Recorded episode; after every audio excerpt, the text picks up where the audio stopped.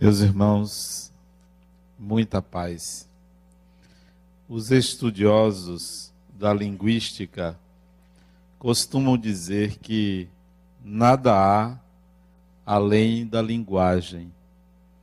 Se algo não pode ser descrito, se algo não pode ser dito, não existe. É claro que os limites da palavra podem ser ampliados, porque antes da palavra existe a emoção. Antes da palavra existe a imagem. A imagem dita o que se fala. Porém, o nosso eu já não mais percebe pela velocidade com que as imagens passam na consciência, a nitidez e a importância delas para o que se fala. Tudo que você fala, tudo que você diz, é precedido de uma imagem. Melhor seria se nós nos preocupássemos mais com a imagem do que com a palavra. Se você pegar um texto e decorá-lo, decorar as palavras, você tem grande chance de perder pelo menos 10% dele. Mas se você transformar o texto em imagens, quando você for reproduzir, você terá a oportunidade de ampliá-lo em pelo menos 10%. A imagem é tudo. Muitas imagens passam pela nossa mente. A linguagem do espírito não é a palavra, é o pensamento, mas o pensamento se forja pela imagem. São imagens. Fiquemos atentos às imagens. Por que estou dizendo isso a vocês? Hoje à tarde, eu fui ao meu cardiologista e fiquei na sala de espera para apresentar os exames que eu tinha feito. E encontrei uma pessoa conhecida. Não é difícil a gente encontrar pessoas conhecidas numa cidade tão provinciana quanto Salvador. A cidade parece que ficou menor e você facilmente encontra pessoas no shopping, na rua, no trânsito, no, nas repartições públicas, nos bancos. Então é fácil você encontrar uma pessoa conhecida. E eu encontrei esse, essa pessoa, esse homem. Ele me conhecia mais do que eu o conhecia. Talvez eu tenha tido contato com ele umas três ou quatro vezes. Encontrei ele no Centro Espírita Joana de Ângeles, alguns anos atrás, e tive a oportunidade de estar lado a lado com ele, conversando. Enquanto conversávamos, me veio à mente uma imagem. E teve um momento que essa imagem se tornou tão nítida que eu me despreocupei com o que ele falava e me fixei na imagem. Era o quarto de um apartamento em que eu estava olhando para dentro do quarto da porta. Ele estava na porta de um quarto e que via ao fundo, na parede, onde tinha uma janela, uma espreguiçadeira, que eu não sei o nome, uma espécie de cadeira grande, acho que é chair, né? Chaise, com uma almofada em tons dourados.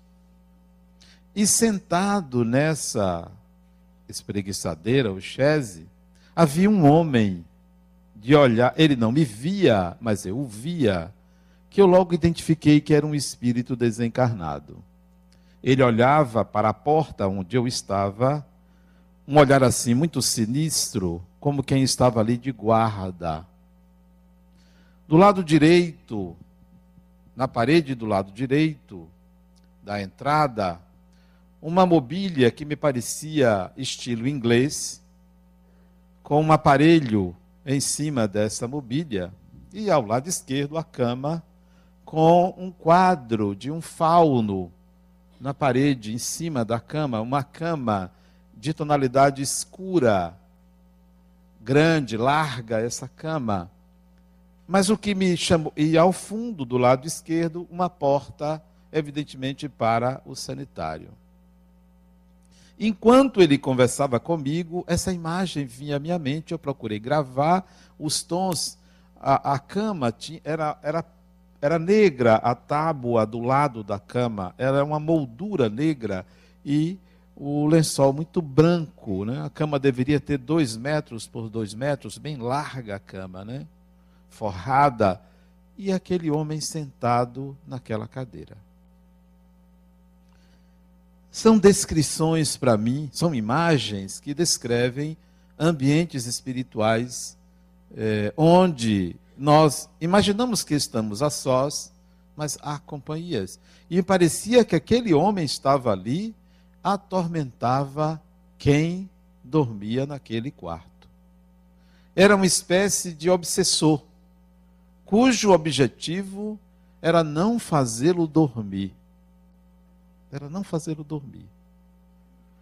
E aí eu gravei a imagem e me voltei para a conversa dele.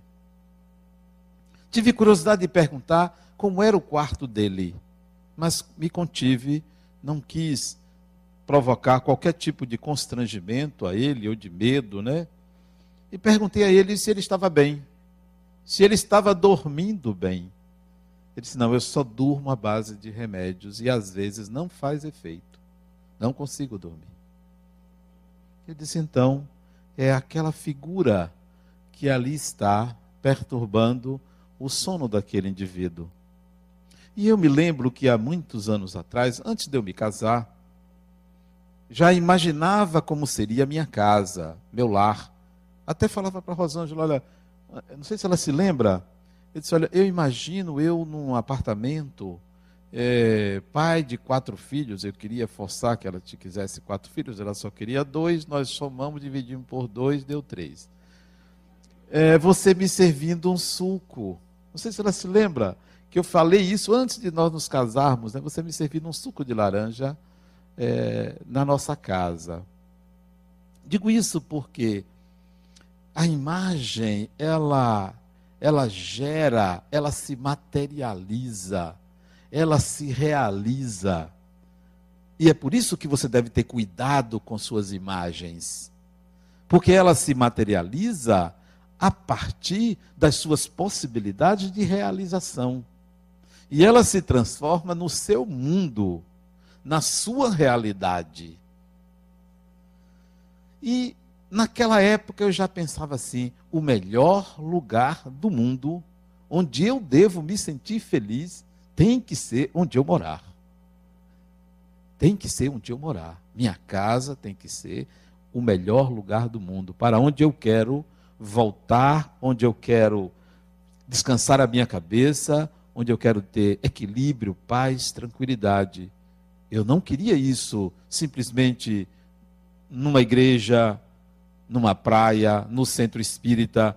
Eu queria na minha casa. Minha casa tem que ser o melhor lugar do mundo, onde eu tenho que plantar a paz, onde eu tenho que disseminar a harmonia, a alegria. É aqui dentro que tem que ser o meu laboratório. E de fato é, até hoje. É onde eu vou aplicar tudo que eu quero para mim, tudo que eu aprendi, tudo que eu estou aprendendo no Espiritismo. É na minha casa, é ali. Ali tem que ser é, o ponto, o reino dos céus tem que ser ali. E a partir desta fala, eu pergunto a vocês: quem circula na sua casa, espiritualmente falando? Quem mora ali? Quem vive ali? Quem visita você. Às vezes é um antepassado, pai, mãe, avô, avó. Às vezes é um tio, uma tia, tio avô, tio avó. Mas muitas vezes são pessoas que nós atraímos. São pessoas que sintonizam com nossas ideias, que são atraídas pelas imagens que nós criamos na consciência. São essas imagens que são as luzes que os faróis que iluminam para quem nos acompanham. São as nossas imagens. Você pode é, traçar um quadro de quem é você, ou parte da sua identidade, pelas pessoas que você atrai. As pessoas que você atrai na sua vida, boas ou más, prejudiciais ou não, elas representam parte de você. E essas pessoas provavelmente têm as mesmas imagens que você tem. Formam as mesmas imagens. Quando elas cobiçam, a imagem da cobiça é captada. Quando elas invejam, a imagem da inveja é captada. Quando elas se umam, quando elas amam, quando elas fazem carinho, quando elas fazem qualquer coisa, essas imagens são plasmadas no entorno da consciência. Então, é, comecemos a trabalhar as nossas imagens. Às vezes a gente pergunta à pessoa: como você vai? Como vai você? Como você está? E é uma resposta padrão, né? Ou bem. Raramente a pessoa vai dizer: eu estou mal. A não ser que haja uma intimidade maior, a pessoa diz: Olha, não vou muito bem, estou passando por isso, estou passando por aquilo. Mas a grande maioria tem uma resposta padrão: Estou bem, ou tudo bem. Que tal você passar a perguntar: Como é que você gostaria de estar? Ao invés de perguntar: Como está você? O primeiro cumprimento seria: Como é que você gostaria de estar? A pessoa iria se desconcertar, porque não estava preparada para isso nós não estamos preparados para imaginar. Nós estamos preparados para falar do passado e não do que queremos. Nossos sonhos, eles são quase que inconfessáveis, porque não formulamos imagens adequadas, exequíveis, possíveis. Via de regra, sequer o que não se pode alcançar. Via de regra, sequer um mundo mágico, ou soluções mágicas, soluções imediatistas, soluções caídas do céu assim para você. Não queira, não queira soluções mágicas, são enganosas, bypassam a necessidade do espírito integrar à consciência as habilidades que ele precisará para evoluir. Tudo que alguém fizer por você, substituindo a sua responsabilidade em aprender, você vai ter que refazer, vai ter que encontrar uma outra lição para aprender, porque fizeram por você. Imagem. Quais as imagens do seu futuro? E trabalhe em cima dessas imagens para materializá-las, não para que Deus realize por você, Deus traga a você aquilo que você gostaria. Então, pergunte às pessoas, né? Como você gostaria de estar, fulano? Vai desconcertar. Se a pessoa estiver no hospital, a pessoa vai dizer: Eu gostaria de estar saudável. Mas no dia a dia, como é que você gostaria de estar? Persiga essa imagem. Construa a imagem de como você gostaria de estar e persiga. O cuidado é você se torna cativo daquela imagem. Para ilustrar, não para fazer uma piada, imagine uma pessoa que está gorda e imagina-se magra. Uma pessoa de 50 anos obesa e que quer ter uma silhueta de uma modelo. E vai plasmar essa imagem, vai formar essa imagem, vai perseguir essa imagem. Quanto mais ela perseguir essa imagem, mais próximo ela estará de alcançar esse objetivo. Aí você vai perguntar, mas como é que uma pessoa vai conseguir reduzir? A questão é o tempo. É o tempo. Ela poderá conseguir e certamente conseguirá. A questão é o tempo. O tempo é um fator da consciência. O tempo não é do espírito. O espírito não está sujeito ao tempo, a consciência é que está sujeita ao tempo. A consciência é que se limita pelo tempo, o espírito não. Então, se você perseguir uma imagem, você vai alcançar aquela imagem, porque isso sai da consciência, do eu quero, da imagem e vai para o espírito. E aquilo vai se plasmar. Imaginar as coisas é um instrumento poderosíssimo de realização. A fantasia é um instrumento poderoso de realização. Aquelas fantasias infantis, aquelas fantasias adolescenciais, elas até hoje reverberam na mente de todo ser humano. Reverberam. Se quando criança você queria ser Homem-Aranha, não sei se era do seu tempo, ou super-homem, isso reverbera até hoje, com os limites de realização, mas a fantasia está ali lhe impulsionando, está ali tentando fazer acontecer. Vem a impossibilidade e você vive a frustração, você vive a falta, porque fantasiou e não ressignificou a sua fantasia. Um alemão que está na moda ser alemão, né? E aliás foi uma maravilha aquele 7 a 1, né? Que coisa boa, né? Coisa boa. Até hoje a gente ouve gol da Alemanha, né? O, o, a Copa já terminou e eles continuam fazendo gol. Que negócio fantástico, né? É, Está na moda. Aliás, porque eles também fizeram um excelente trabalho, né? Eles foram competentes. Estão até é, modificando a imagem que se tinha do alemão. Mas um alemão alsaciano, de nome Albert Schweitzer, acho que vocês conhecem esse alemão.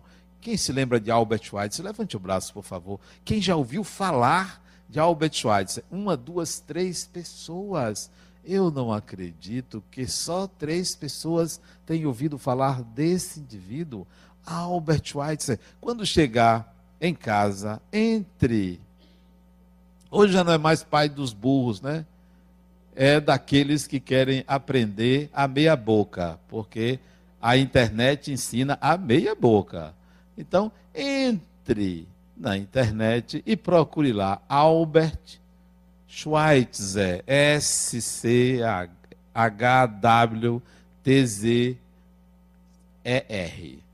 Albert Schweitzer. Entre lá e vocês vão conhecer a história de um alemão alsaciano que foi prêmio Nobel da Paz na década de 50. Um dos primeiros prêmios Nobel foi ele, Albert Schweitzer. Ele era um jovem de 28 anos de idade, 28 anos de idade, é jovem, formado em filosofia, pastor protestante, pregador de mão cheia na Alemanha, quando ele descobriu que ele era apenas um falador. Um falador. Ele pregava. Resolveu estudar medicina aos 28 anos, formou-se em médico e mudou-se da Alemanha para a África e foi clinicar na África. Gostava de tocar órgão, era exímio intérprete de Johann Sebastian Bach, o terceiro. Esse indivíduo Quando ele recebeu o prêmio Nobel na década de 50, acho que foi em 1954, se eu não me engano, um jornalista perguntou a ele qual era o segredo daquilo, qual era o segredo da vida dele. Ele era amigo pessoal de Einstein. No começo do século 20, frequentava a casa de Albert Schweitzer, as figuras mais importantes do mundo conversavam com ele. Pela leveza, pela sabedoria, pela bondade, a gente não deve deixar morrer a bondade. Então o jornalista perguntou qual era o segredo de uma vida tão cheia, tão pródiga, tão rica. Ele disse simplesmente: Eu não deixei morrer. Meus ideais de juventude, as imagens gravadas na mente na juventude, ele perseguiu essas imagens. Quais eram as imagens que ele tinha? De fazer algo pela humanidade, de curar pessoas. Ele fundou um hospital em plena África, no meio, no coração da África, um hospital. Ele fundou. E enquanto estava lá no hospital, nas horas vagas, abria o cravo ou o piano daquela época e tocava para os doentes. Imagens imagens possíveis. Persiga essas imagens. Elas formam a sua identidade. São essas imagens que você não, não permite que outras pessoas dominem a sua vida e diga o que você deve fazer, porque você tem suas próprias imagens. Outro dia, uma pessoa quando nós começamos a construir este auditório, tínhamos só os dois outros prédios. Disse Adenauer, eu tenho aqui uma mensagem que um espírito mandou para você, dizendo o que, que você deve fazer. E eu li a mensagem, mensagem longa, tal, muita coisa. Eu disse, olha, não é nada disso. Porque o que eu tenho que fazer aqui está na minha mente não é nenhum espírito que vai dizer o que eu devo e vou fazer. Eu já sei o que eu vou fazer. Não é nenhuma entidade de fora. São as entidades de dentro. São as imagens de dentro que vão dizer o que devo e me cabe fazer. Por quê? Porque eu sou um espírito. Não tem esse espírito aí que está dizendo para fazer isso? Eu também sou um espírito. É como se eu dissesse: eu tenho minhas próprias imagens. Ele tem as dele, você tem as suas. Então, construa as suas imagens.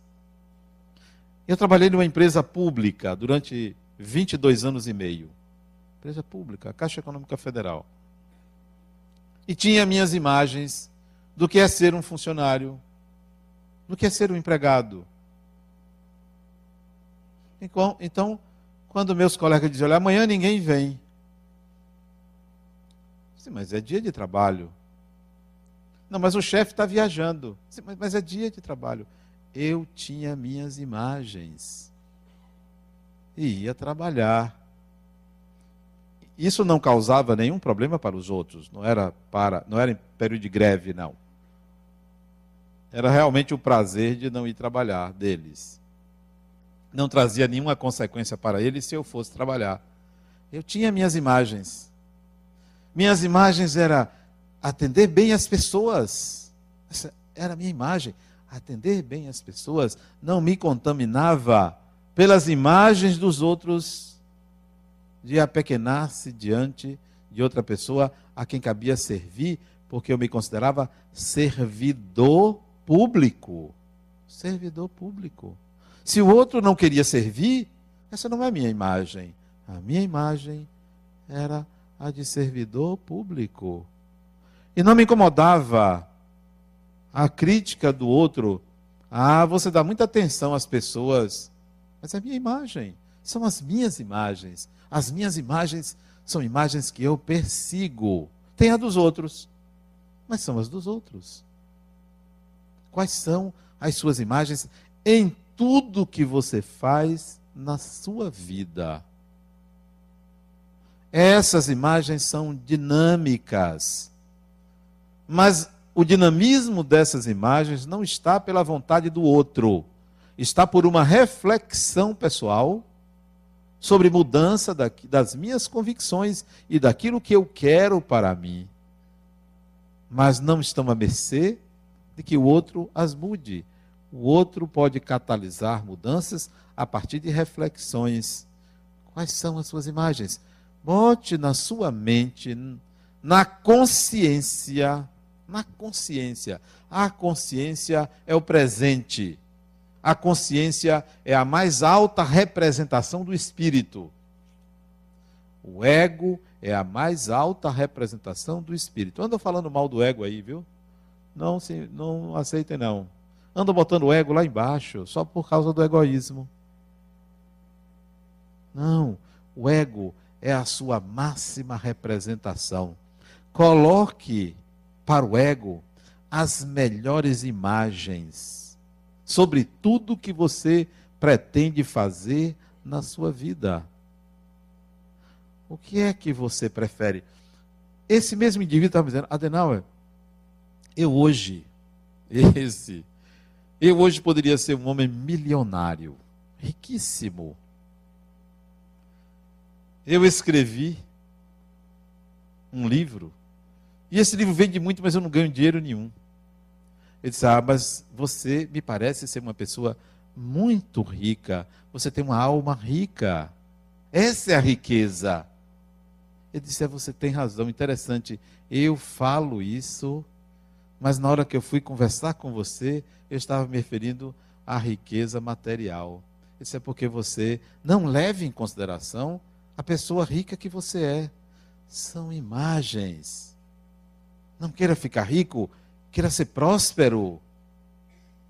Queira ser próspero.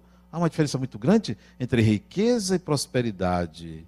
A prosperidade contamina as pessoas para que elas também se tornem prósperas são imagens. Imagens da saúde.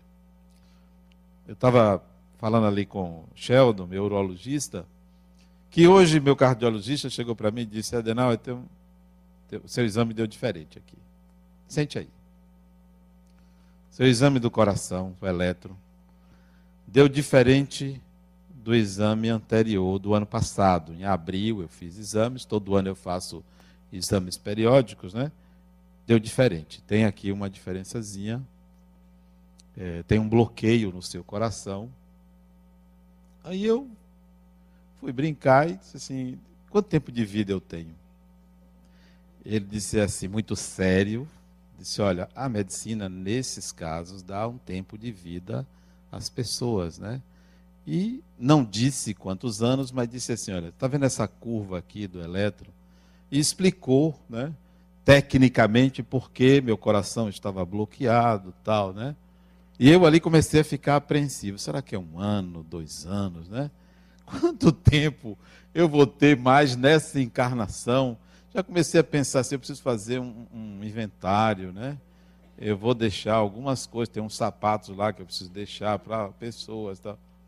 Ele disse, olha, no seu caso, esse bloqueio aqui elétrico, não é bloqueio é, físico, esse bloqueio elétrico aqui, a medicina dá entre 40 e 50 anos de vida, né? Para o seu caso. Aí eu disse, é verdade. São imagens que a gente faz. Previamente, a, a nossa mente vai construindo o pensamento, mas em cima da imagem. Aí eu imaginei o meu coração pulsando, imaginei o fluxo de sangue de um lado para o outro. Imagine. Imagine, mesmo que não se plasme a imagem, mas persiga a sua imagem. Ela é sua identidade. Ela é sua seu cartão de visitas. É ela que afasta espíritos, é ela que aproxima espíritos, é ela que serve para você como meio de é, meio de circular entre as pessoas. São as suas imagens. Outro dia uma pessoa me perguntou: o que, é que eu faço para me proteger de espíritos ruins ou de pessoas que vêm com intenções más a mim? Só, só tem uma fórmula. Eu só conheço uma fórmula. Só existe uma fórmula de proteção. Não é um amuleto, não é. Tem gente que guarda um santinho na bolsa, né? Um santinho, uma oração de não sei lá das quantas, do menino de praga, do menino de Jesus, um bocado de, de, de patuás, de, de, amuletos, de sortilégios, de. É, não, isso aqui eu guardo porque foi minha avó que me deu tal. Tem gente que, que eu conheço que em casa tem um altar. Até comum isso na Índia. Né? Um altar dentro de casa. Tem um nicho lá que ali fica e ali se protege. Tudo isso funciona como um condicionamento. Funciona, mas é um condicionamento. Tem gente que guarda uma imagem, um retrato, a figura de um santo, ou qualquer outra imagem ali física, mas só tem uma forma de você se proteger, uma única, que eu conheço e aplico. Sempre esteja desejando o melhor para quem se aproxime de você. Sempre. Se aproximou de mim, o melhor de mim eu quero para essa pessoa. Pode ser quem for, a figura que for, o monstro que for ou o anjo que for, vai receber isto. Quando eu tô, vou tomar passe, quando eu tomo passe, quando alguém vem me dar passe, a primeira coisa que eu desejo, que o que tiver de melhor de mim, vá para o passista. Ao invés de ficar querendo receber, eu vou querer que o melhor de mim vá para ele. Porque se o melhor de mim for para ele, virá para mim o melhor dele. Eu estou querendo o melhor para ele. E se você doa para o universo o melhor, o melhor retorna para você. Tudo que você doa para o universo lhe pertence, é parte da sua realidade. Então, quer se proteger, deseje o melhor para as pessoas, principalmente para aquelas que você não gosta. Elas são, de fato, um retrato de quem você é. Elas são parte de quem você é. Em relação ao tempo, tem pessoas que dizem que não tem tempo, porque são escravas do tempo, porque se restringem à consciência. E é preciso que tenham em mente que o espírito não está sujeito ao tempo. O espírito é dono do tempo e a consciência está submetida ao tempo. Ora, se eu sou um espírito, como de fato sou, não estou preocupado com o tempo. Eu estou preocupado com a integração das experiências no tempo.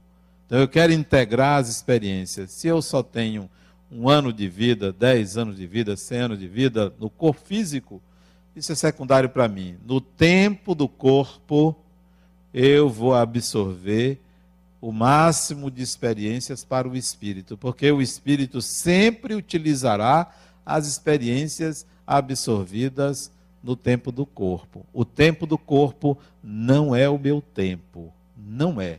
O tempo do corpo é do corpo. O corpo tem limites o corpo faz uma curva de vitalidade.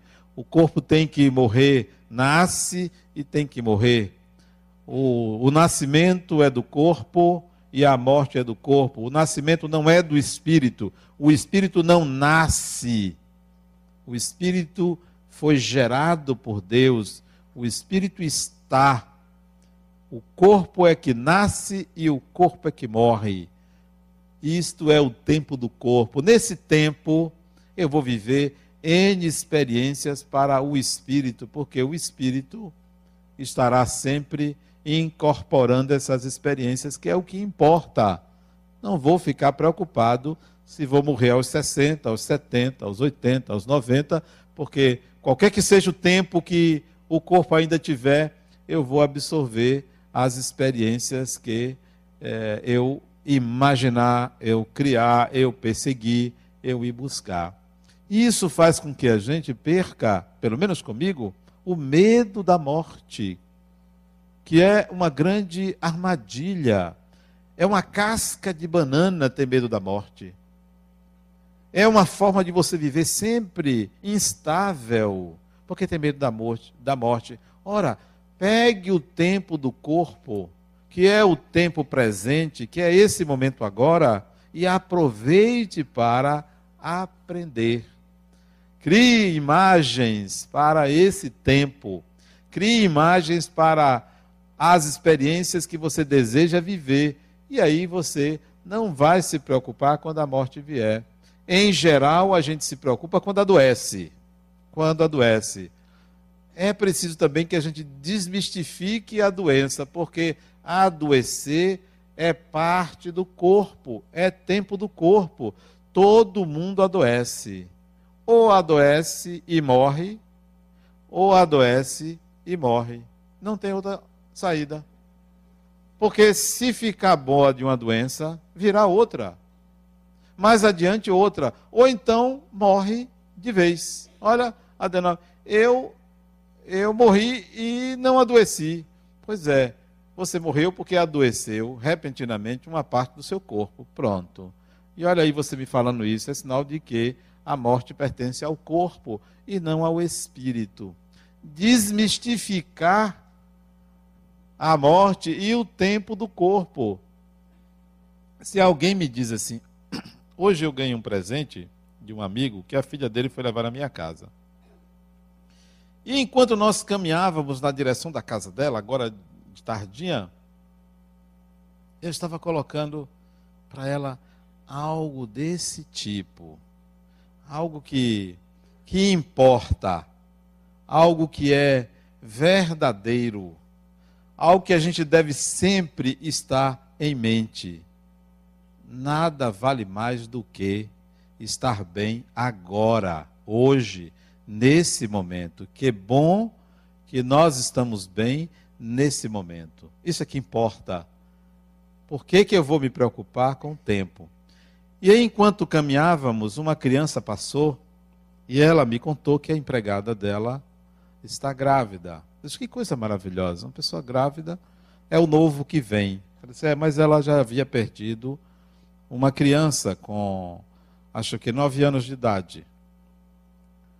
Aí eu disse para ela: olha, não há dor maior para mim do que a mãe que perde um filho em tenra idade. É uma dor muito grande, mesmo eu sabendo que é um espírito que retorna, mas para a mãe não é simplesmente a perda do espírito, é a perda dos seus sonhos, da energia desprendida para fazer aquele ser crescer e se desenvolver. É essa dor, é a dor de ter doado e não ver o resultado. Ela disse: é verdade.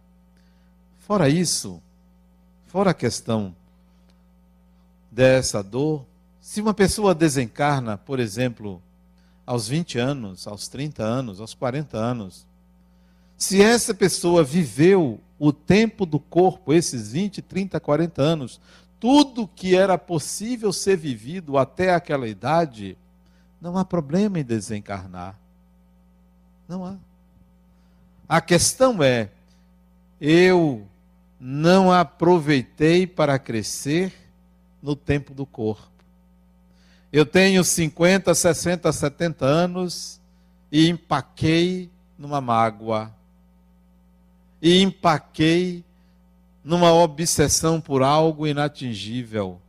Isto é, eu não vivi o que eu deveria ter vivido. Então, se você está nessa condição, não espere para desencarnar, e recomeçar daqui a 100 anos.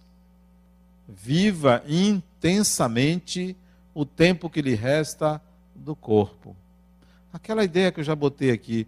Quantos anos você tem? Você não tem o que você já viveu. Esse você já não os tem.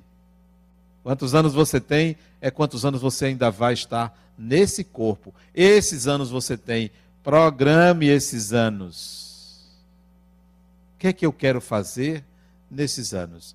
Saia da inércia, saia da preguiça. Tem muita gente preguiçosa. Não, tá, parece que é, é, ganhou a encarnação ou reencarnou para ficar numa rede, para ficar na cama, para ficar assistindo televisão, para ficar na internet, passeando nas redes sociais, procurando alguma coisa para invejar que o outro vive. Plasme o que fazer, que você gaste este ou aquele tempo zapeando ou entrando na internet, mas não esqueça de usar o tempo a seu favor. Há muita coisa para se fazer enquanto se está encarnado. Então, programe. Se você acha que você só vai viver cinco anos, programe os cinco anos. Dez anos, programe os dez anos. Vinte, trinta, quarenta. Programe. Comece a idealizar, imaginar crie imagens e persiga, e realize, ou vá atrás, porque esse é o objetivo do espírito. É viver experiências. Então, viva intensamente o tempo que você tem ainda nessa encarnação. Não se aposente da vida. Se aposente do INSS, se aposente dos planos de, é, de aposentadoria privada, mas não se aposente da vida. E se aposentar da vida é quem pensa assim: ah, eu já trabalhei muito, agora eu quero descansar. Você está falando do corpo. O corpo merece descanso, mas o espírito é sempre ativo. O espírito não descansa. Se você quiser imitar o tempo do corpo, você vai envelhecer, vai enferrujar porque o corpo envelhece, porque enferruja. Então, não se aposente de viver as experiências nesse tempo do corpo. Não se considere nem adolescente nem velho. Se considere espírito. E comece a, a criar uma série de imagens. Imagens no campo físico, no campo orgânico, no campo do lazer, no campo do trabalho, no campo das amizades, no campo espiritual, no campo intelectual. Comece a criar imagens, como eu quero, o que eu quero. Não é exatamente o que eu fiz, nem fazer balanço do passado. Crie imagens, essas imagens elas serão balizadoras. Ao invés de você ficar decorando palavras bonitas para falar às pessoas, crie imagens e fale dessas imagens. Talvez a pessoa pense que você pirou. Né? A pessoa está falando com você sobre a Alemanha, o 7 a 1 que você chorou, e você começa a falar de um girassol. Né? Aí eu vou dizer, olha, o girassol é porque era tanto gol que era tantas pétalas do girassol, né? A imagem vem à mente. A imagem. Eu tenho bastante é, é, cuidado com as imagens. Eu fico pensando nas imagens. Interessante quando eu fui para o centro médico, ali no Itaigara, do cardiologista, é, tinha uma fila enorme para entrar no elevador. E eu gosto muito de fila, porque você observa as pessoas, né?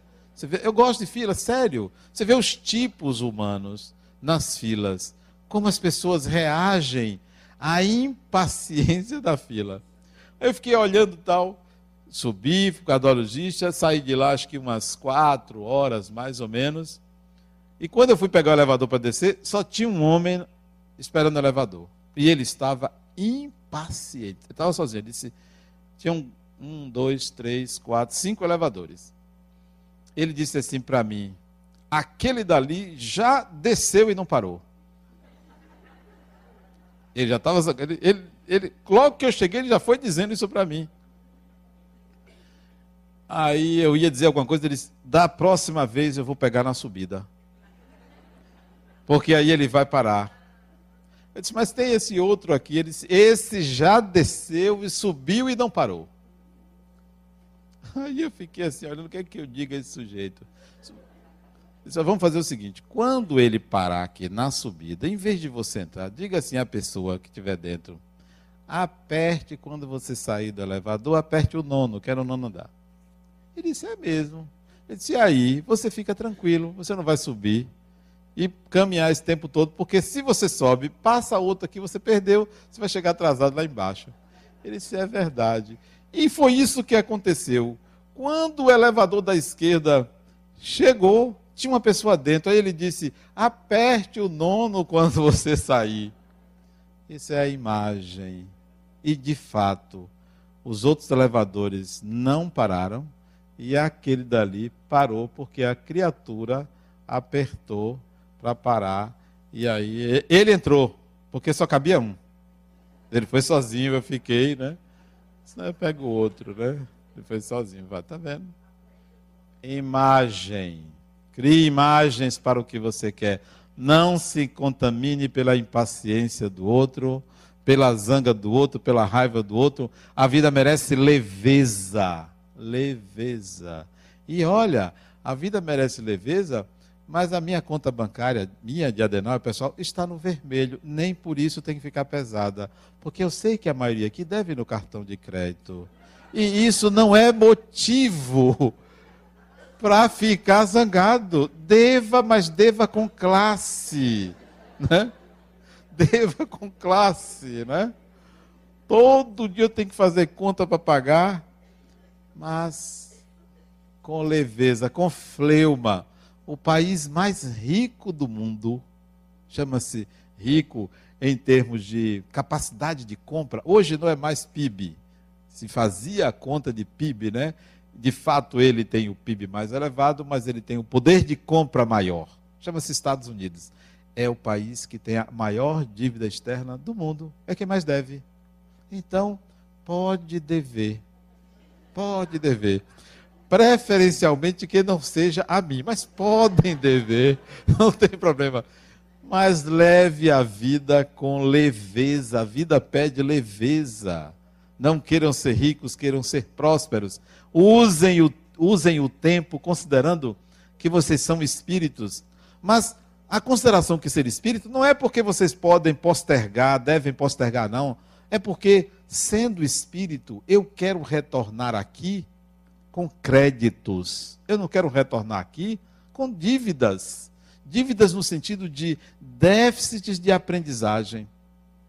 Reencarna analfabeto, com dificuldade de aprender, cheio de impedimentos, cheio de dificuldade, tudo é difícil, porque ficava na rede na encarnação passada, né, vendo a banda passar, não to nem tocava.